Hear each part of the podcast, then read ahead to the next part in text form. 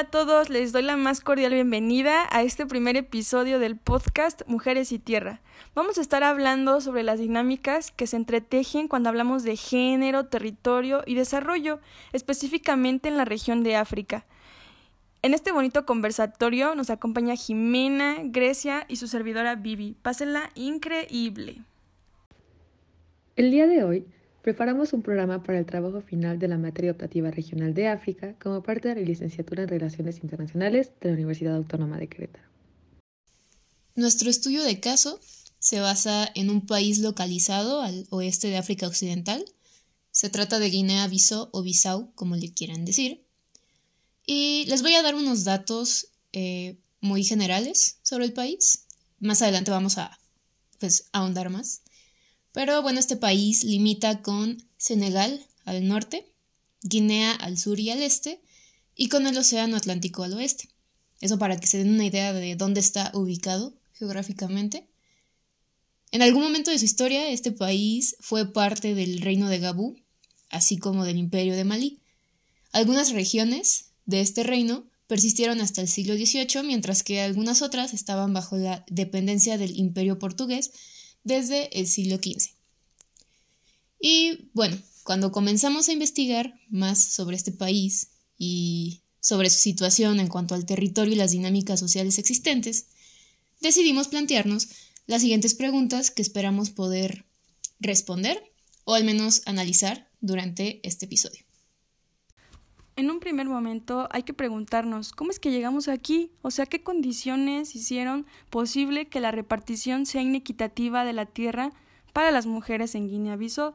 Tenemos causas históricas como las relaciones de poder, donde la mujer pues se ha visto sumisa, relegada, no se le permite opinar, realmente parece una sombra en toda la historia que nos han contado y también tenemos, por ejemplo, los sistemas de opresión, capitalismo, ahora transformado en neoliberalismo, donde a la mujer se le, ha, se le han dado estos roles de género y pues no ha tenido como un empoderamiento o ni siquiera se le ha preguntado, ¿tú qué quieres? ¿Cuáles son tus sueños? ¿Cuáles son tus aspiraciones?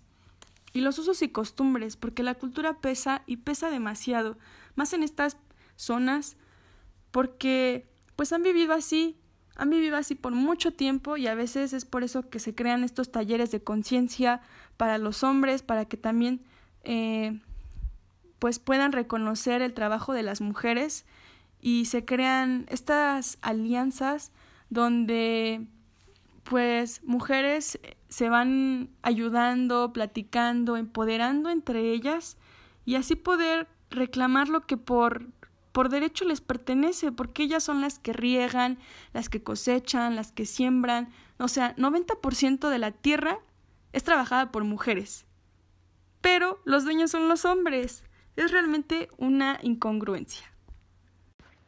Esto nos lleva a otras preguntas, como ¿por qué es relevante la posesión de las tierras? ¿Qué implica que las mujeres sean dueñas de ellas?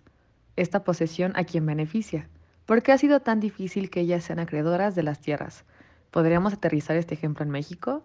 ¿Y cuál es el contexto a nivel mundial? ¿Existirá un patrón? Para poder entrar a profundidad en el tema, primero les hablaremos un poco más sobre la historia y el contexto actual de Guinea-Bissau.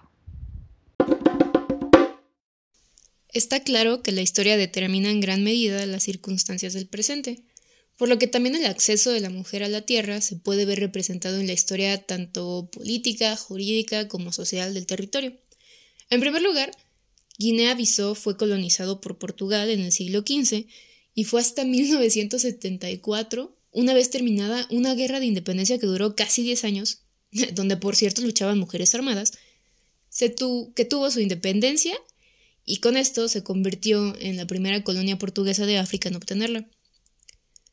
Mm, todas las transformaciones que aparecieron tras la independencia también tuvieron repercusión en el papel que interpreta la mujer en el mundo de la política.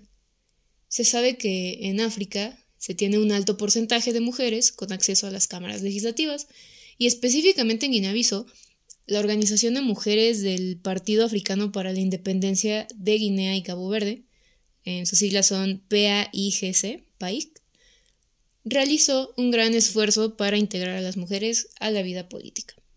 Respecto a la organización económica, es lógico pensar que como la mayoría de los estados africanos em, tienen una condición de excolonias, mantienen estrechas relaciones con la Unión Europea. Em, de hecho, el 70% de los 1.111 millones de habitantes de África viven de la tierra, con lo cual la fuerza de trabajo, incluyendo la de Guinea-Bissau, está empleada en el sector agrícola. Sabiendo esto, se puede decir que la tierra es muy importante para la población guineana. En primer lugar, porque mantiene la supervivencia del pueblo, y en segundo lugar, porque representa un importante vínculo con los antepasados. Es por esto que no se deben dejar de lado estos significados, porque influyen bastante en los derechos y deberes que tienen las mujeres tanto en el uso, disfrute como el control de la tierra. Y bueno, habiendo visto todo esto, ¿cómo está la repartición de tierras en el país? Pues como en los países occidentales, también en Guinea-Bissau la vida de la mujer quedaba reducida al ámbito privado y sus derechos estaban muy limitados. Tenían derecho al acceso y uso de la tierra a través de sus esposos o sus padres, pero no tenían derecho a poseerla. Aunque producían el 50% de los alimentos, las mujeres solo poseían el 1% de la propiedad de la tierra. En este sentido, pues la participación de la mujer se reducía únicamente al uso y beneficio, mientras que a la del hombre se le añadía el derecho a la administración fiduciaria. Es por eso que en este contexto las mujeres han cambiado algunas de las dinámicas y se ha obtenido un logro después de esta lucha constante de años. Tenemos como dato que 300 agricultoras consiguen 4 hectáreas de cultivo. Eso es un logro, o sea, lo pueden creer 4 hectáreas. En este sistema patriarcal, eso es realmente fenomenal. Y bueno, esto pasó en Sisacunda, que es un pueblo de Guinea-Bissau. Las mujeres comentaban que ahora pueden cultivar sus zanahorias, cebollas, pimientos, lechugas, e incluso decían, pues es que antes teníamos que hacer que una cebolla durara tres días y ahora podemos comer cinco cebollas al día. Realmente se está viendo por la seguridad alimentaria no solamente en el aspecto de que se les está empoderando, de que se sienten capaces de hablar, capaces de poder expresar sus sentimientos, de que a los hombres se les ha creado una conciencia, de que las mujeres también sienten, de que también son seres que pueden opinar. Y es una red de alianza donde varias mujeres se sienten apoyadas y pueden reconocer y exigir sus derechos pues no solo a la tierra, sino también como seres humanos, porque los derechos son derechos de las mujeres también. Todo esto fue posible porque la ONG local de nombre APRODEL hizo un proyecto con la Alianza por la Solidaridad y bueno, tuvieron este proyecto que ha beneficiado a muchas mujeres y que están muy contentas y que pues sirve de de modelo base para las demás comunidades y que más mujeres se, se junten, hagan una red y puedan exigir sus derechos de tenencia de la tierra.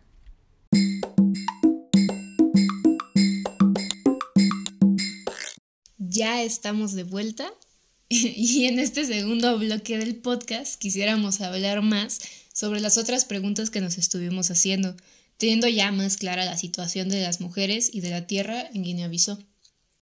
Ya hablamos antes sobre el contexto en Guinea-Bissau y cómo se, se han apropiado de las tierras que tienen no solamente una conexión con sus antepasados, sino son un fuerte pilar para el mantenimiento de la vida diaria y de una población fuerte y saludable. Y en ese sentido también hablamos de cómo existe una distribución inequitativa de las tierras y aunque las mujeres trabajan diariamente y en gran parte de estos terrenos de cultivo o áreas o árboles o cualquier otro tipo de, espacio donde se pueda obtener un, beneficio, em, ya sea en plantas o económico, ellas reciben muy pocas ganancias y básicamente no tienen nada asegurado. Y bueno, podríamos decir entonces que esta serie de acciones y sus consecuencias en donde se evita que las mujeres accedan a tierras y, haya una distribución equitativa, podría tratarse de una especie de violencia o también podríamos encasillarla incluso en violencia de género, según lo planteado por Naciones Unidas en 1995, cuando em, publicaron qué es lo que se entendía por violencia de género y todo el ámbito que éste tenía. Eh, además de eso, tenemos a una autora llamada Mónica Cejas Minuet. Ella es muy interesante cómo plantea lo que se entiende por violencia, porque no solamente es un término amplio, pero a la vez muy preciso, sino que también lo, atraviesa por varias esferas en donde podemos encontrar tanto el género como la raza y como la cuestión colonial.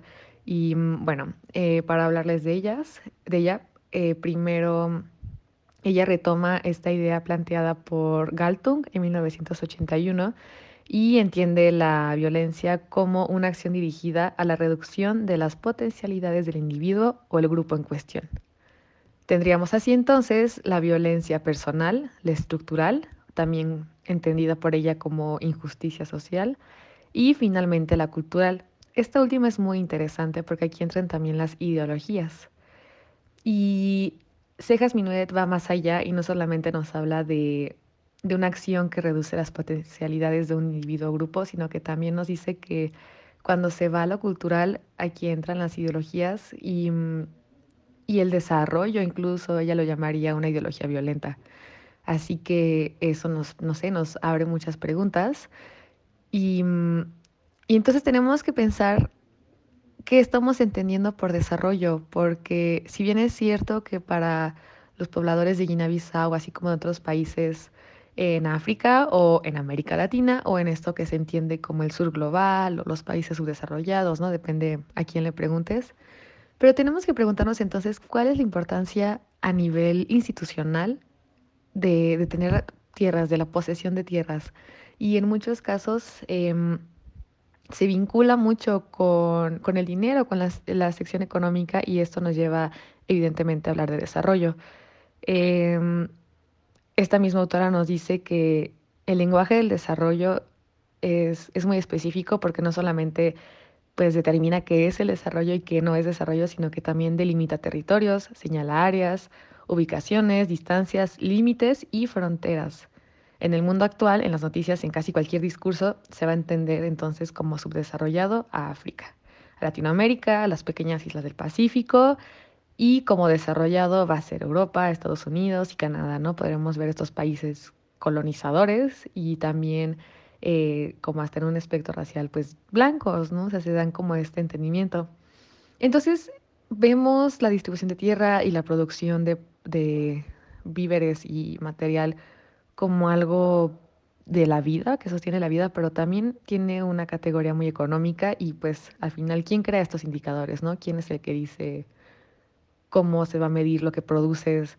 Tal vez en algunos lugares producen menos porque necesitan menos, ¿no? Eso habría que, que planteárnoslos.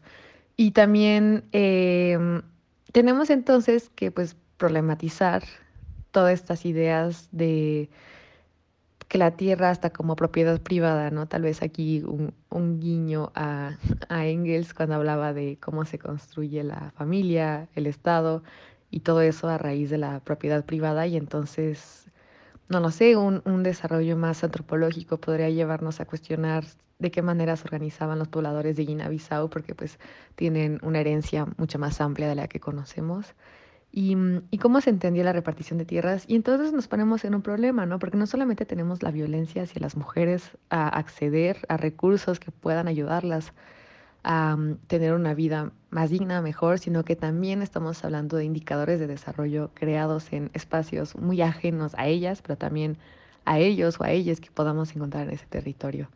Eh, entonces, pues sí, eh, es muy importante que nos preguntemos entonces qué es el desarrollo y cómo este desarrollo se va a cruzar con, con, el género. Porque llegó un momento en que mm, igual estos mismos autores, también como Arturo Escobar, se plantea mucho sobre el tercer mundo y problematizan estas ideas sobre que mm, en algún momento ya no solamente estábamos hablando de países de tercer mundo de subdesarrollados, sino que también entraron las mujeres y las mujeres se volvieron como los nuevos seres a ser salvados. Y, um, y, pues es interesante, ¿no? Porque a raíz de eso van a surgir muchos eh, programas y muchos apoyos económicos que a veces funcionan muy bien y que tal vez nosotras aquí en México podamos ver que, funcionan, pero otros que, que no, nada más parece que se está haciendo como una especie de, mm, de pues eh, ideas sueltas. Entonces, no sé, igual mis compañeras ahorita van a hablar un poco más, pero yo creo que es importante que nos cuestionemos eso. Y bueno, muchas gracias por habernos acompañado hasta acá en nuestro podcast de Mujeres y Tierras con nuestro estudio de caso de Guinea-Bissau. Eh, vamos ahora a tratar de concluir y rescatar ideas que estuvimos mencionando anteriormente. En un primer momento, yo quisiera destacar que mm, personalmente considero que la tenencia de la tierra sí empodera, ¿no? Pero este empoderamiento, bueno, es una palabra complicada que tal vez sea interesante también cuestionarla pero mm, yo rescato a una autora, ella es pues del sur global, usando esa categoría, su nombre es Shilatia Patliwala. Y en 1997 ella empezó a cuestionar lo que era el empoderamiento y decidió darle como un nombre.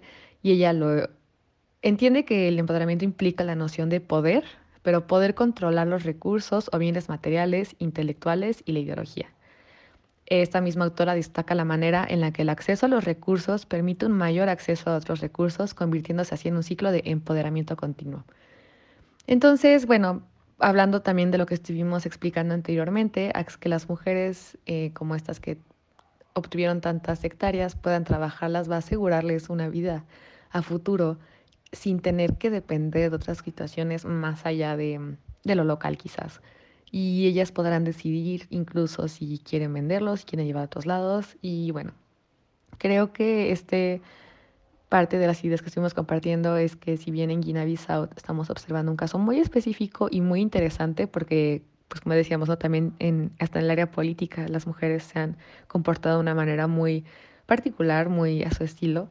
Eh, en el mundo se siguen repitiendo estas dinámicas, ¿no? Habría que preguntarnos en México, pues, cómo, cómo está la repartición de tierras y si la repartición de tierras cambiaría, porque no sé, también me pregunto si estamos hablando de naciones indígenas, si van a darle tanta importancia a la cuestión de género como nosotras lo hacemos, porque pues nosotras somos, estamos muy occidentalizadas y estamos bajo una cierta ideología hasta capitalista, ¿no? Entonces podemos cuestionarnos muchas cosas, pero también hay que escuchar mucho y sería muy interesante poder tal vez hablar con estas mismas mujeres del país y, ver qué opinan ellas, ¿no? Eh, qué dinámicas hay dentro de su país y qué considerarían que es más importante, teniendo en cuenta que el acceso a tierras y a sus recursos va a permitirles acceder a más cosas.